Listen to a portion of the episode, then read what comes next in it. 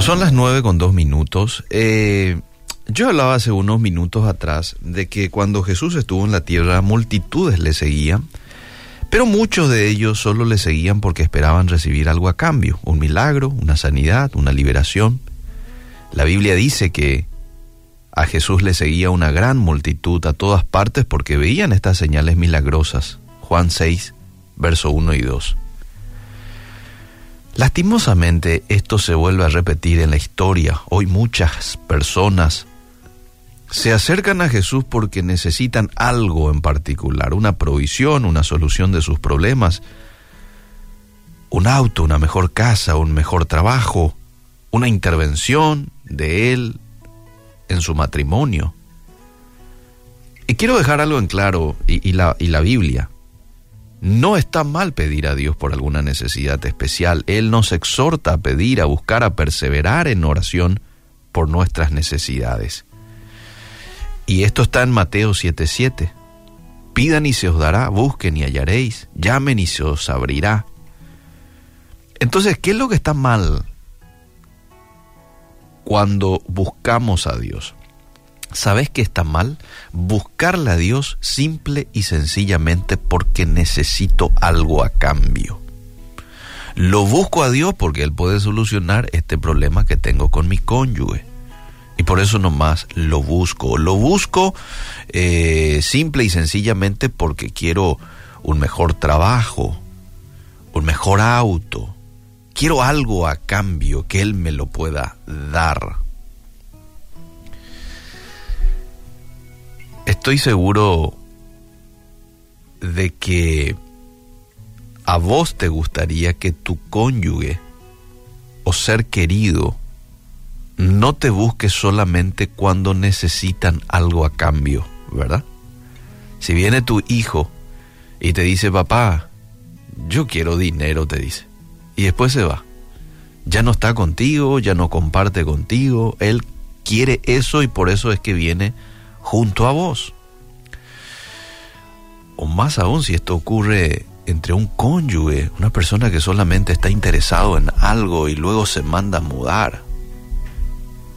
Imagínate lo que el dolor que esto nos producirá una persona que estimamos solo nos busque cuando necesita algo o cuando está en problemas. ¿Cómo se va a sentir usted? Yo me voy a sentir triste, porque yo quisiera que mis seres queridos me busquen o busquen estar conmigo más que por llenarles una necesidad, por pasar tiempo de calidad conmigo, como resultado de que me aman, de que me aprecian. Me encantaría que mi esposa por ejemplo, quiera estar conmigo para conocerme más, para pasar ese tiempo de calidad, de conexión emocional que es muy importante en una pareja, más que por una necesidad. Bueno, de igual forma sucede con Dios. Él no quiere que le busquemos solo cuando necesitamos obtener algo de Él. Y si ese es el objetivo principal, entonces está mal la razón por la cual nos acercamos a Él. Dios no quiere que le sigamos como las multitudes. Dios quiere que lo conozcamos y anhelemos mantener una relación de amistad con nosotros, así como la de un padre y su hijo. Cuando le buscamos, Él quiere saber cómo estamos. ¿Qué hemos hecho durante el día? Él quiere saber si tenemos alguna duda sobre Él y demás. Ese es el tipo de relación que Dios quisiera tener con nosotros, sus hijos. Una relación cercana en donde vos te puedas acercar y le digas, papá, hoy estoy desanimado, hoy estoy en incertidumbre, Hoy estoy confundido, Señor. Ayúdame un poco. ¿Mm? Porque es así como le decimos a un amigo, ¿verdad? A un amigo no siempre le decimos todo lo bueno. A veces le decimos también a un amigo lo mal que nos sentimos. Lo confundido que estamos. las ganas de tirar la toalla que tenemos. Le decimos a un amigo, ¿por qué? Porque hay confianza. ¿Y por qué hay confianza? Porque le conocemos y Él nos conoce. ¿Te das cuenta? Esto es lo que Dios quiere, que le conozcamos, que pasemos tiempo con Él y ahí vamos a comprender muchas cosas que quizás estando en la superficie no estamos comprendiendo. Metámonos en la profundidad del Espíritu Santo. Ahí va a haber confianza y ahí es cuando le vamos a poder contar todo a nuestro Dios. Y vos sabés que no solamente de nuestra parte, ahí es cuando Dios va a poder confiar información para darte a vos también.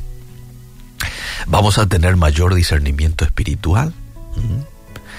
Vamos a distinguir más la voz de Dios. Probablemente Él ya nos está hablando, pero no lo estamos sabiendo escuchar.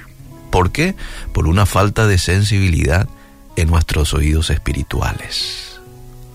Entonces cuando pasemos tiempo con Dios es cuando vamos a tener discernimiento, sensibilidad de nuestros oídos espirituales, vamos a comprender más el mensaje de Dios para nuestras vidas.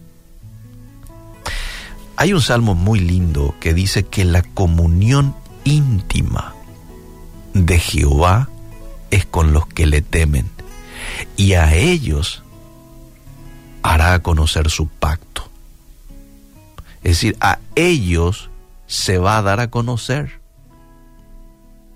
Y esto lo relaciono con aquel texto que dice también, el que tiene mis mandamientos y los guarda, ese es el que me ama y el que me ama será amado por mi Padre.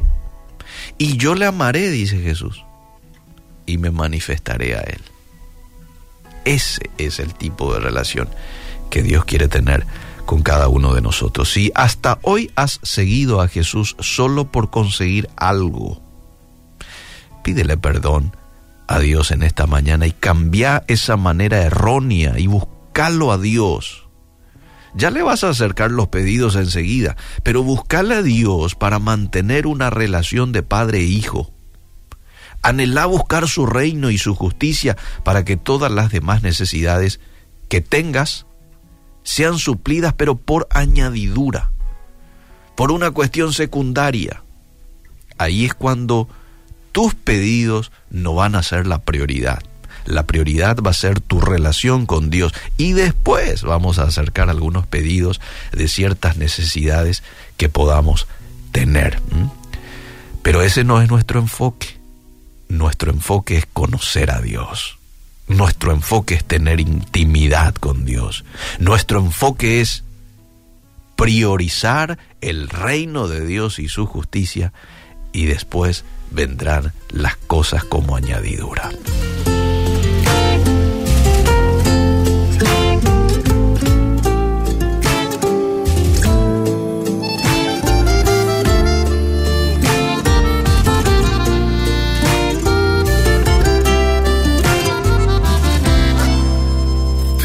Busqué, te busqué por todas partes, créeme lo que te busqué. Entre los hoteles, en las plazas y los trenes te busqué y no te hallé. Te busqué, te busqué incansablemente, créeme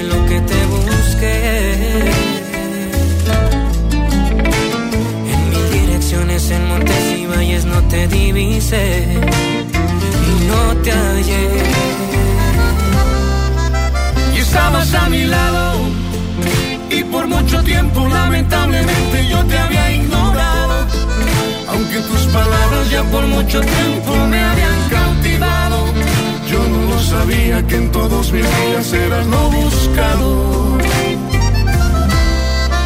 Y estabas a mi lado pacientemente viéndome vagar me habías esperado a que comprendiera que aunque vaya lejos tú eres lo anhelado y mi corazón encuentra